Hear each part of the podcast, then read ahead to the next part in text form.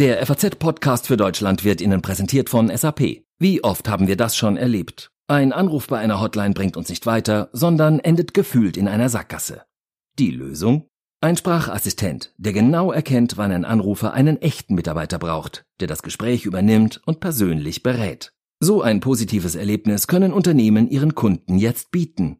Das Business der Zukunft hat Gefühle. Erleben Sie Experience Management von SAP. Mehr unter sap.de slash erleben.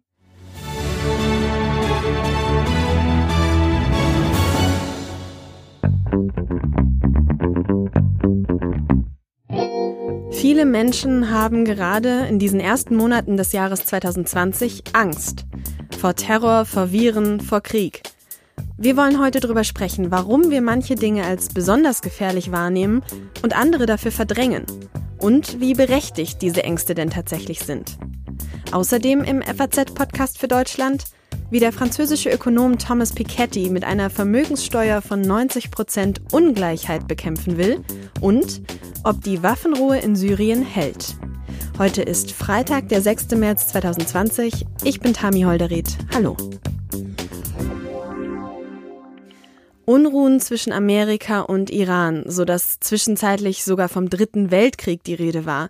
Dann das Coronavirus, der Klimawandel, Krieg im Mittleren Osten, Anschläge in Hanau und Volkmarsen. Es scheint, als würde gerade ziemlich viel Schreckliches passieren, vielleicht sogar mehr und häufiger als sonst. Dieser Jahresanfang 2020, der hatte es jedenfalls in sich. Und viele Menschen haben deswegen Angst. Eine diffuse Angst, die man nicht so konkret benennen kann, die einen aber begleitet, wenn man sein Kind auf den Faschingsumzug schickt, wenn man im Zug neben einem hustenden Menschen sitzt, wenn man abends die Nachrichten schaut. Aber wie berechtigt sind diese Ängste? Und was können wir dagegen tun?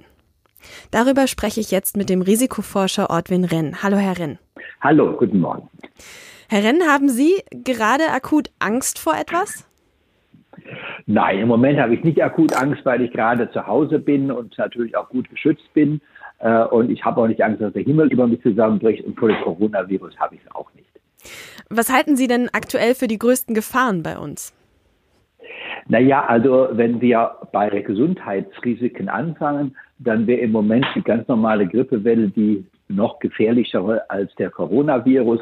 Natürlich gibt es ganz andere Risiken, äh, die äh, uns alle bedrohen. Das sind einmal individuelle Risiken, dass wir rauchen, trinken, zu viel essen und zu wenig bewegen. Äh, das ist aber ein Langfristrisiko und natürlich dann eben auch katastrophale Risiken wie der Klimawandel, der uns natürlich langfristig oder mittelfristig auch bedroht. Äh, also von daher glaube ich, ist im Moment äh, der Coronavirus nur einer von den Bedrohungen, nicht mal der schlimmste. Sie haben es jetzt sogar schon angesprochen, ohne dass ich danach gefragt habe. Viele Menschen haben aktuell große Angst, am Coronavirus zu erkranken. Und gleichzeitig haben Sie aber auch schon gesagt, es droht ja auch eine Klimakrise, die wahrscheinlich weitaus schlimmere Folgen für uns alle haben könnte als dieses Virus. Warum schätzen wir denn diese Risiken so unterschiedlich ein? Also es sind dafür mehrere Gründe. Das eine ist, äh, dass Dinge, die jetzt sehr schnell ablaufen, wie jetzt der Coronavirus, jeden Tag sind neue, jetzt haben wir schon fast 600 Menschen in Deutschland, äh, das macht Angst, weil man glaubt, ich bin gleich der Nächste. Das ist der eine Punkt. Das zweite ist, er ist uns nicht so vertraut. Also der Grippevirus ist uns vertraut. Außerdem wissen wir, die meisten Menschen, die Grippevirus haben, werden auch den überleben und kommen auch gut wieder davon. Und der dritte Grund ist, dass es etwas ist, was von außen kommt, was man nicht so genau äh, einschätzen kann, also von China. Und da hat es natürlich auch eine große Menge Menschen erfasst. Und äh, wenn man das dann noch so tatsächlich ansteigert, dass es eben in allen Medien da die große Nachricht ist, dann ist es klar, dass das auch ein Stück weit angstauslösend ist, vielleicht auch sehr viel mehr als vielleicht aus der objektiven Lage gerechtfertigt wäre. Mittlerweile sind ja jetzt die Atemschutzmasken schon ausverkauft. Äh, die Leute horten Ravioli-Büchsen und Klopapier zu Hause.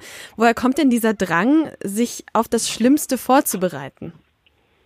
Naja, es ist so, dass wir in Deutschland eigentlich relativ wenig Katastrophen haben. Das ist ja auch sehr gut so, also wenig Naturkatastrophen. Gott sei Dank in den letzten 20, 30 Jahren auch kaum mehr große Technikkatastrophen. Das heißt also, wenn jetzt tatsächlich so etwas wie eine drohende Katastrophe am Horizont erscheint, dann wird die gesamte Energie, die wir auch haben, um mit Katastrophen fertig zu werden, auf dieses Ereignis hingelenkt. Und das ist mit so auch ein wesentlicher Auslöser. Wir haben durchaus auch so etwas wie eine Sehnsucht nach Bewältigung von Krisen. Äh, das schafft Adrenaline, das schafft sagen die Glückshormone und mit äh, der Ausstoß der Glückshormone ist eigentlich anthropologisch verbunden, dass man sich daran erinnert, wie man mit Katastrophen gut fertig geworden ist. Also das ist der evolutionäre Auslöser dafür.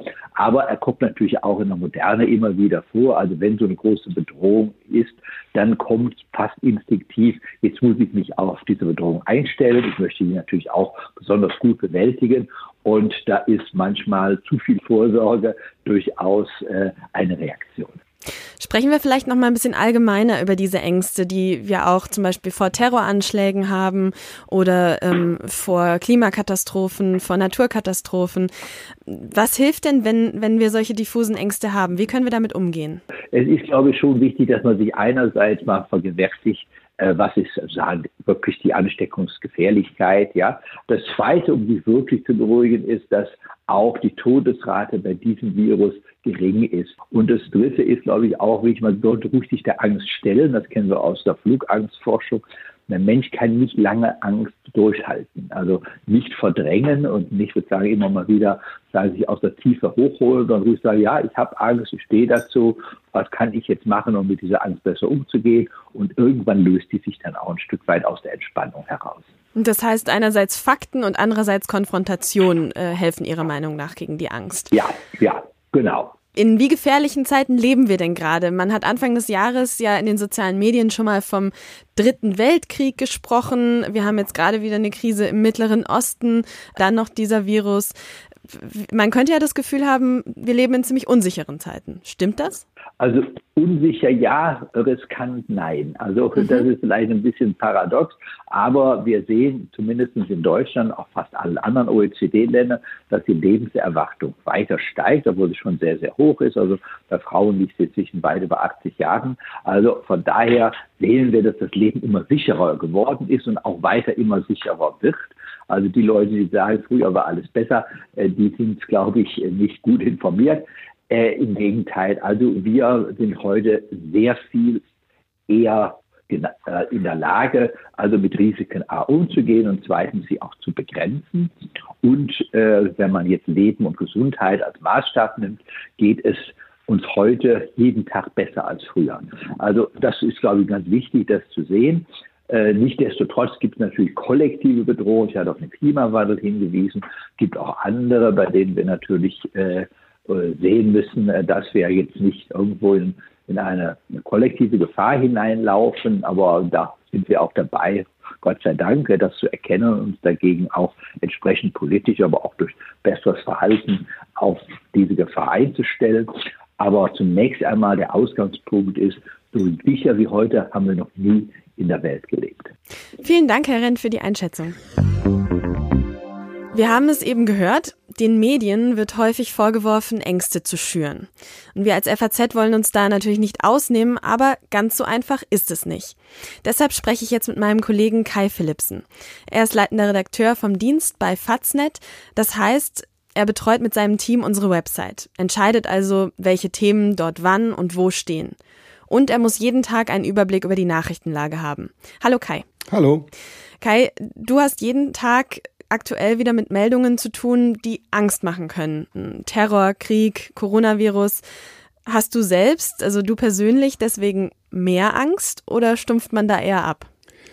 Nein, mehr Ängste habe ich, glaube ich, äh, nicht als die normalen ähm, Leser da draußen. Ähm, aber es gibt genauso Meldungen, die machen mich äh, wütend oder traurig oder hilflos. Auch das ist ganz normal. Genauso wie bei unseren Lesern. Ähm, und abstumpfen ist, glaube ich, das falsche Wort. Ich glaube, wir haben da im Newsroom sehr professionellen Umgang mit Nachrichten. Äh, wenn was Schlimmes reinkommt, ähm, da geht es im Kopf gleich los. Was machen wir damit? Wen müssen wir anrufen? Und äh, kann das überhaupt stimmen? Äh, also abstumpfen finde ich falsch, aber wir versuchen natürlich sehr professionell mit auch mit schlechten Nachrichten umzugehen. Jetzt hast du es gerade schon gesagt, äh, ihr habt da einen gewissen Umgang damit. Gibt es denn bestimmte Regeln, wie ihr im Newsroom mit solchen Lagen umgeht? Also zum Beispiel jetzt nach dem Anschlag in Hanau?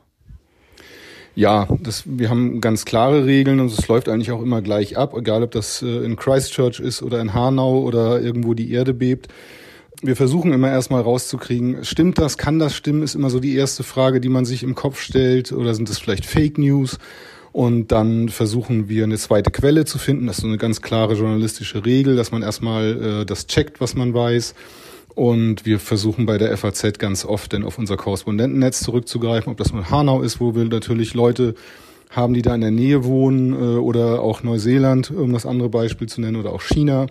Und so haben wir so einen, so einen Ablauf, der eigentlich immer gleich ist äh, und dazu führt, dass wir dann schnell Entscheidungen treffen. Müssen wir eine Eilmeldung machen? Müssen wir einen Live-Blog machen?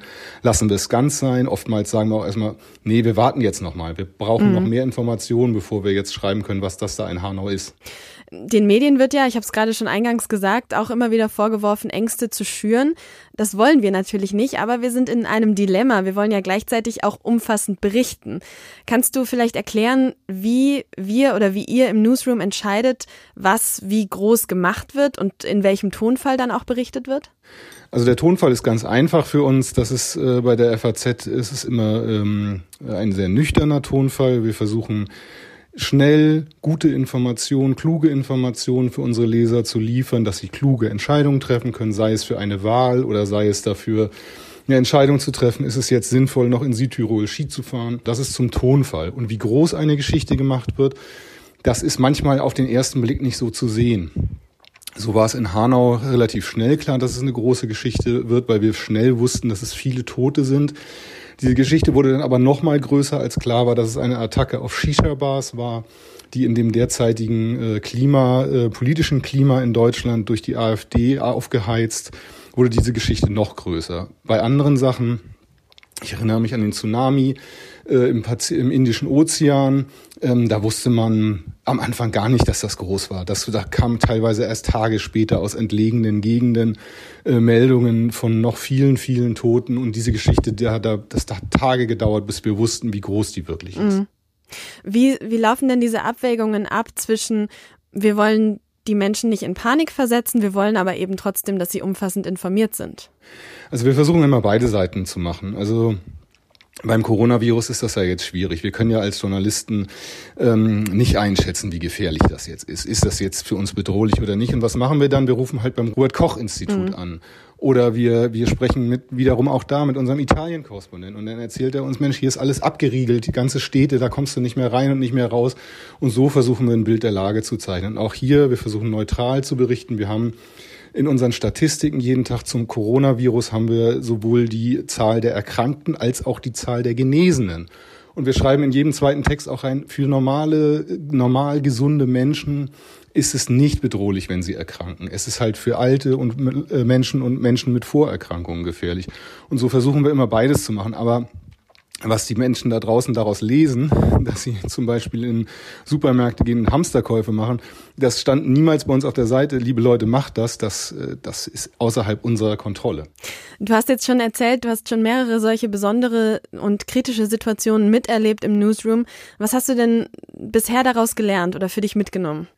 Ja, das Wichtigste ist immer dieses zweimal Nachdenken. Nummer, äh, don't panic, könnte man genauso wie jetzt beim Coronavirus auch als Regel für den Newsroom sagen. Ähm, sich nicht ins Boxhorn jagen lassen, immer erstmal nachdenken, erstmal abwarten. Ähm, wir wollen schnell sein, aber wir wollen vor allem korrekt sein. Das ist so unsere Regel. Und äh, das ist eigentlich wie gesagt, bei all diesen Lagen das Gleiche. Und manche, auch so ein, so ein Schlagwort im, im Nachrichtenjournalismus ist, manche Geschichten sind einfach zu schön oder wie auch andersherum zu schlimm, um wahr zu sein. Ne? Also wenn, wenn ich selbst denke, uh, das ist aber komisch, kann das denn stimmen? Dann ziehen wir da ganz schnell die Handbremse rein und checken das dann lieber nochmal doppelt und dreifach. Vielen Dank für diese Einblicke, Kai. Und wir geben uns natürlich weiter größte Mühe, Sie auf Faznet umfangreich und korrekt zu informieren. Herzlichen Dank. Danke sehr.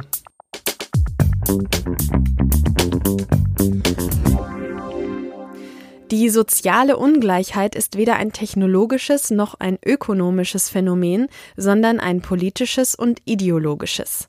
Das schreibt der französische Starökonom Thomas Piketty in seinem neuen Buch. Mein Kollege Patrick Bernau aus der Sonntagszeitung hat ihn zu einem streitbaren Interview getroffen, das an diesem Wochenende in der Sonntagszeitung erscheint. Hallo Patrick. Hallo. Patrick, was ist denn die zentrale These von Pikettys neuem Buch? Er stellt in seinem Buch richtig vor, wie Ungleichheit über die verschiedenen Phasen der Zeit, über die verschiedenen Jahrhunderte immer wieder anders gerechtfertigt wurde, wie man immer wieder andere Gründe gefunden hat. Aber dann ist Piketty natürlich ein bekennender Sozialist und hat am Ende ganz ordentliche politische Forderungen, und zwar zum Beispiel eine Erbschaft für alle, und das hat er uns erzählt, wie die funktionieren soll.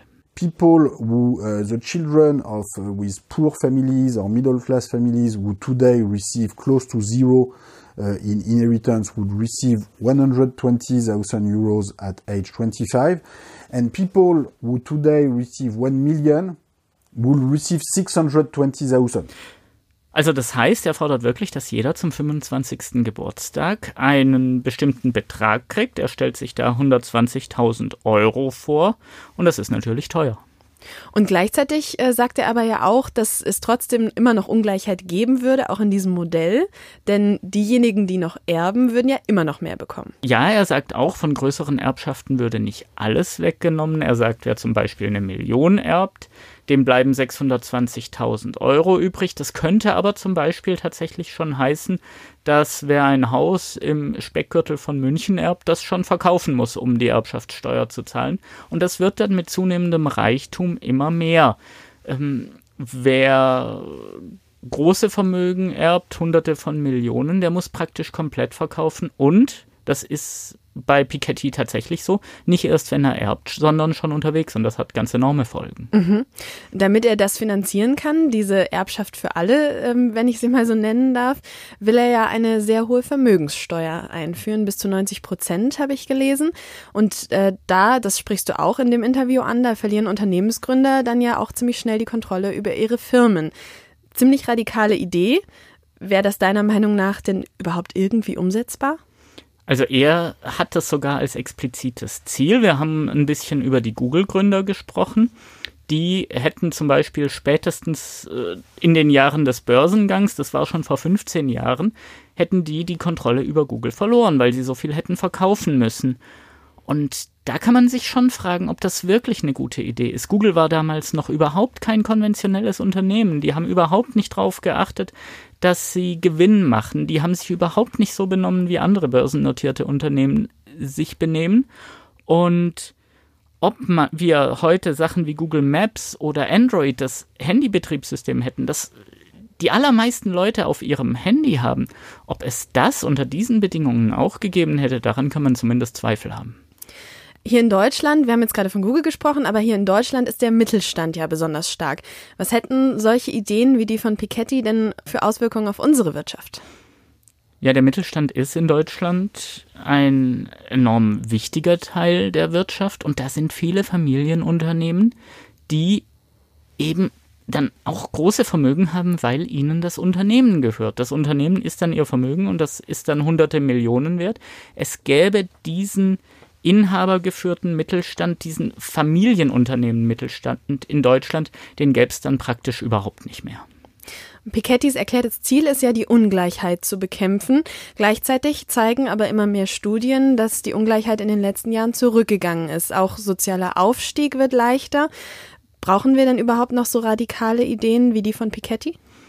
Also Deutschland hat es da in den letzten Jahren tatsächlich richtig gut gehabt. Ähm, die Vermögensungleichheit geht zurück, die Einkommensungleichheit, die stagniert zumindest, sozialer Aufstieg. Da haben wir jetzt diesen Sonntag nochmal außer dem Interview mit Piketty haben wir eine ganz neue Studie im Blatt, die zeigt, es wird tatsächlich für die Ernsten leichter reich zu werden, schon während ihres schon während ihres Berufslebens, indem sie einfach einen neuen Job finden, indem sie ähm, in der Lage sind, mehr zu verdienen. Und insofern sind die Regeln, die Piketty da aufstellt, vielleicht für Deutschland nicht unbedingt die passendsten. Deutschland hat ein Problem, das muss man sagen.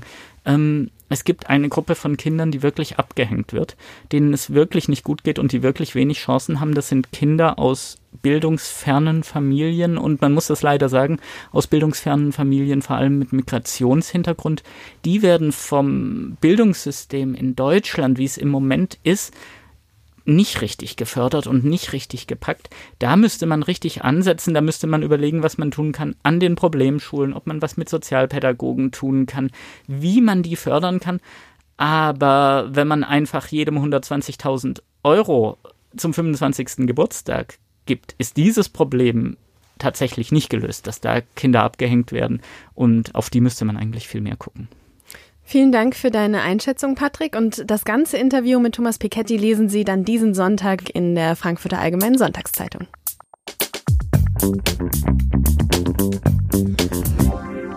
Kommen die Bewohner in Idlib jetzt ein wenig zur Ruhe? Man kann es nur hoffen, denn in der heftig umkämpften nordsyrischen Provinz ist letzte Nacht eine Waffenruhe zwischen Russland und der Türkei in Kraft getreten. Wir hatten ja schon in den letzten Tagen darüber gesprochen, dass die Situation in Idlib zuletzt immer weiter eskaliert ist. Dort gehen die Truppen des syrischen Machthabers Assad mit russischer Unterstützung massiv gegen die letzten Hochburgen islamistischer Rebellen vor, die wiederum teils von Erdogan unterstützt werden. Am Donnerstag hatten sich beide Parteien nun auf eine Waffenruhe geeinigt, die gilt seit Mitternacht. Darüber spreche ich jetzt mit Rainer Herrmann, politischer Redakteur bei der FAZ und unser Experte für die Region. Hallo, Herr Herrmann. Hallo, Frau Holterried. Herr Herrmann, äh, Sie sind gerade aktuell in Ankara unterwegs. Wie schätzen Sie denn die neue Waffenruhe zwischen der Türkei und Russland ein? Kann sie halten und den Menschen vielleicht ein bisschen Sicherheit geben? Die Waffenruhe war das wichtigste Ziel, das äh, der türkische Präsident Erdogan hatte. Und Erdogan musste viele Zugeständnisse machen, aber wichtig war, dass diese Waffenruhe erreicht wurde. Denn für ihn ist sie wichtig, weil sie ihm Druck von der innenpolitischen Front nimmt. Sie ist natürlich auch wichtig für die Zivilbevölkerung in Idlib. Und die Waffenruhe scheint heute Morgen den Tag über gut zu halten. Es gibt keine russischen und keine syrischen Kampfflugzeuge mehr, die über äh, die äh, Städte und Dörfer fliegen, noch kein Artilleriebeschuss. Allerdings gilt der, die Waffenruhe als fragil, denn die große Frage ist, ist die türkische Regierung stark genug, um Druck auszuüben auf die mit äh, ihnen äh, ihr verbündeten Milizen, dass die nicht Angriffe auf syrische und russische Positionen starten. Die Fronten zwischen Erdogan und Putin, die waren ja zuletzt sehr verhärtet. Wie kam es denn jetzt überhaupt zu dieser Einigung? Ursprünglich wollte Erdogan Putin nach Istanbul einladen, aber es war nun andersherum. Putin hat äh, Erdogan als Bittsteller nach Moskau gebeten und das, was in Moskau rauskam, kam, war im Großen und Ganzen nicht nach dem Geschmack äh, der Türken. Aber für die Türkei war eben wichtig eine Waffenruhe, eben Ruhe an der innenpolitischen Front, der weniger Druck auf der Zivilbevölkerung in Idlib, so dass auch der Druck abnimmt, ähm, äh, dass diese äh, von Leid geplagten Leute näher an die türkische Grenze rücken und dann eines Tages die große Gefahr besteht, dass sie die Grenze niederreißen und äh, in die, in die Türkei strömen. Die Türkei erhofft sich davon auch, wie der Westen, dass diese Zeit der Waffenruhe genützt wird, um in Genf wieder an den Verhandlungstisch zurückzukehren, um dann doch bei, der, äh, bei den Verhandlungen für eine politische Lösung voranzukommen. Das hat das syrische Regime in den letzten Monaten erfolgreich hintertrieben. Gleichzeitig ist es ja jetzt so, dass tausende Geflüchtete an der türkischen Grenze ausharren. Niemand weiß wirklich, was mit ihnen geschehen soll. Für sie ist die Waffenruhe jetzt natürlich nur ein kleiner Trost. Die EU-Außenminister, die treffen sich heute, um über die Lage zu beraten. Was wäre denn Ihrer Meinung nach eine mögliche Lösung? Und eine mögliche Lösung müsste eine, eine äh, dauerhafte Lösung für die Provinz Idlib schaffen. Das syrische Regime, unterstützt durch äh, den Kreml, besteht darauf, das seinem Territorium wieder einzuverleiben. Aber nun leben dort äh, dreieinhalb Millionen Menschen, die deutlich gemacht haben, dass sie nicht unter einem Regime Assad leben wollen. Mhm. Das heißt also, wie kann man die Lage in Idlib entspannen? Äh, der erste Schritt wäre, dass die etwa 20.000 Dschihadisten, die in Idlib äh, äh, kämpfen, dass die entwaffnet werden und dass man eine Lösung für die findet. Äh, ist dieser Stolperstein ausgeräumt, wäre es leichter, ähm, äh, eine politische Lösung für Idlib zu finden. Aber solange es diese 20.000 Dschihadisten gibt, haben, hat das syrische Regime und hat Russland auch einen Vorwand, weiter einzugreifen und in Fluchtwellen auszulösen. Und dazu könnte ja diese Waffenruhe zumindest ein erster Schritt sein. Sind wir mal gespannt, was die EU-Außenminister heute beraten und vielleicht entscheiden. Vielen Dank, Rainer Herrmann, nach Ankara. Ich danke Ihnen, Frau Hollerit.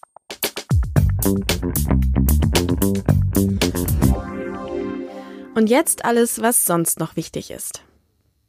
Bei einem Angriff auf eine Gedenkveranstaltung in der afghanischen Hauptstadt Kabul sind mindestens 31 Menschen getötet worden. Die Gedenkveranstaltung galt dem 25. Todestag von Abdul Ali Masari, einem schiitischen Führer der Minderheit der Hazara. Ein Sprecher der Taliban dementierte auf Twitter umgehend, für den Angriff verantwortlich zu sein. Die Taliban hatten erst am vergangenen Wochenende ein Friedensabkommen mit den Vereinigten Staaten unterzeichnet, das die Taliban zu einer Waffenruhe verpflichtet. Das Robert Koch Institut hat seit Donnerstagabend Südtirol als Corona-Risikogebiet eingestuft. Südtirol hat mit Unverständnis auf die Einstufung reagiert. Wie eine Sprecherin sagte, hält die Provinz in Norditalien alle nationalen und internationalen Vorgaben für Tests auf den Erreger der neuen Lungenkrankheit ein und hat bisher erst zwei Infektionsfälle registriert. Für den Umwelt- und Klimaschutz wollen Deutschland und weitere Länder die Verwendung von Einwegplastik stärker eindämmen. 15 Regierungen sowie 66 Unternehmen und Organisationen unterzeichneten dazu heute in Brüssel den European Plastics Pact. Somit verpflichten sie sich, weniger Plastik zu benutzen, mehr zu recyceln und so Plastikmüll zu reduzieren. Außerdem sollen bis 2025, wenn möglich, nur noch wiederverwendbare Plastikverpackungen und Produkte hergestellt werden. Das war der FAZ-Podcast für Deutschland am heutigen Freitag. Schön, dass Sie dabei waren. Schicken Sie uns gerne Feedback an podcast.faz.de und bewerten Sie uns in der Apple Podcast App. Weitere Informationen zu allen Themen finden Sie wie immer auf faz.net. Mein Name ist Tami Holderried. Ich wünsche Ihnen eine gute Zeit.